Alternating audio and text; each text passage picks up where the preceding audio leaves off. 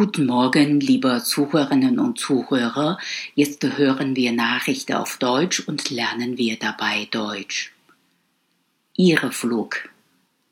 Eine Maschine aus Berlin landet nach 80 Minuten in Berlin. Eine Fahrt von Berlin-Schönefeld nach Berlin-Tegel dauert mit den öffentlichen Verkehrsmitteln knapp eine Stunde für fast 200 Passagiere eine Maschine am letzten Freitag, die eigentlich nach Zürich wollten, dauert dieses Erlebnis 80 Minuten. Rund 200 Fluggäste hatten den Flug U25877 von Berlin nach Zürich gebucht. Ihre Maschine sollte am Freitagabend um 21.20 Uhr starten. Doch der Abflug verzögert sich bis 23 Uhr.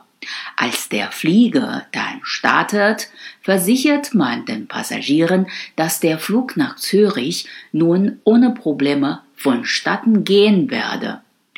Auch das Nachflugverbot in Zürich sei aufgehoben worden und die Maschine habe eine Ausnahmegenehmigung erhalten. Doch scheinbar lag ein Irrtum vor. 40 Minuten nach Abflug meldet sich der Pilot mit der Nachricht, dass diese Ausnahmegenehmigung ein Missverständnis gewesen sei.